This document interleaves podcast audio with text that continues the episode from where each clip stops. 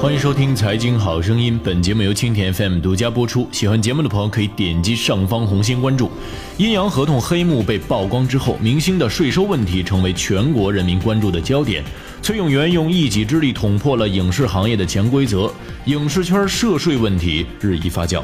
在平息了一段时间之后，如今事件有了新的进展，不少影视工作室正面临着生死考验。影视工作室接补税通知。每百万收入补缴十九万，三天十七位艺人被约谈。据新浪财经等多家媒体报道，昨天上午有部分影视工作室陆续接到税务部门通知，补税工作正式实施，共分为四个阶段：自查自纠、约谈补税、税务上门辅导、检查以及重点检查、税务抽查。工作室需要按二零一六至二零一八年三年总收入的百分之七十，按个人劳务计算税款。例如，总收入为一百万元的，一百万乘百分之七十为个人补交劳务费用的计税依据，按照最高百分之四十劳务税率计算，同时扣除之前已经缴纳过的税款金额，最终补税款为十九万两千五百块钱。总体来说，工作室补缴税款需要按工作室总收入的百分之二十左右计算。同时，该会议通知表明，横店实验区建议自查自纠阶段时间越早越好，尽量在二零一八年十二月十五号之前完成。该消息一出，影视行业再度掀起一阵波澜。一位业内人士表示，对明星而言，用工作室避税是比较常见的手法。之前个税太高，走工作室避税相对便宜，这也是监管部门快速落实补税工作的原因之一。但如此来，一些需要补交大量税款的中小型影视公司面临着不小的压力。当年优惠政策是靠低税率把大家哄到外地做工作室，帮助当地发展文化产业。现如今，当地文化产业规模见到成效后，开始补税，难免惹人非议。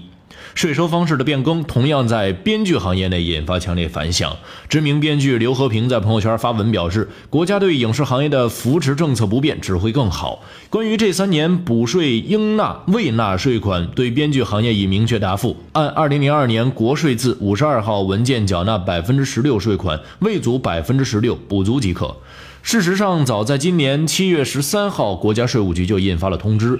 要求影视企业和影视行业从业人员应当依法如实申报并缴纳税款，进一步加强影视行业税收征管，规范税收秩序。在阴阳合同事件被曝光之后，不少媒体报道称，影视圈开始执行新税制，带来税率大幅增长。今年九月，据财新网消息，影视工作室税率提高至百分之四十，并要求补缴上半年税费。从二零一八年六月三十号后，征收方式将改为查账征收，税率有可能从当前百分之三提高至百分之四十，且需要按新规定补缴今年一到六月份的税费。由此可见，监管部门对影视圈税务的严查范围正在越来越大，显然已不止于明星个人。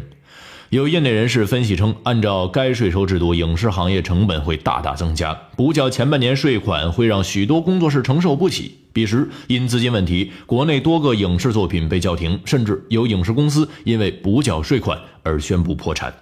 据央视财经报道，三季度数据显示，我国十二家电视剧上市公司中的七家经营现金流净额为负数，在市值排名前五的公司中。华策影视、慈文传媒、欢瑞世纪这类老牌电视剧公司的现金流情况不佳。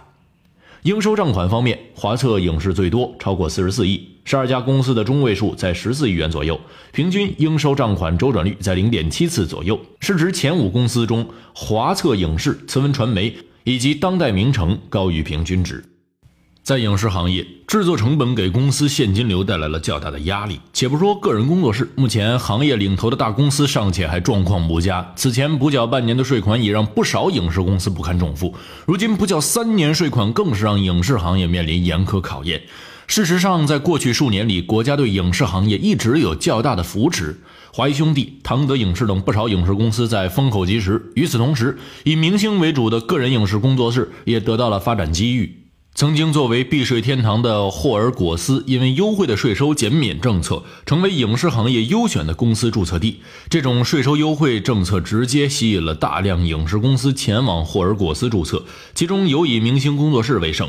数据显示，霍尔果斯鼎盛时期注册超过一千六百多家传媒公司。然而，曾经的优惠政策却让影视行业滋生了阴阳合同、天价片酬、偷税漏税等种种问题。据北京日报报道。今年六月爆出阴阳合同事件之后，有超过一百家霍尔果斯的影视公司申请注销，其中包括徐静蕾、冯小刚等多位知名艺人承担法人或持股的企业。国家原本用于扶持影视产业的政策，到头来被一些公司钻空子、违规牟利，令人唏嘘。但面对监管部门严打严管，也有不少网友表示，影视行业未来发展或将受到一定的限制和影响。对此，有业内人士表示，在目前大环境下，影视行业或将迎来洗牌。短期看来，或许一些公司会受到打压，但对一些有竞争力的企业来说，存活下来不成问题。北京日报也曾在之前的刊文中表示，所谓的严查打击，只是让影视行业回到正轨，按规矩办事儿。相信没有什么行业的健康发展是靠偷税漏税壮大起来的。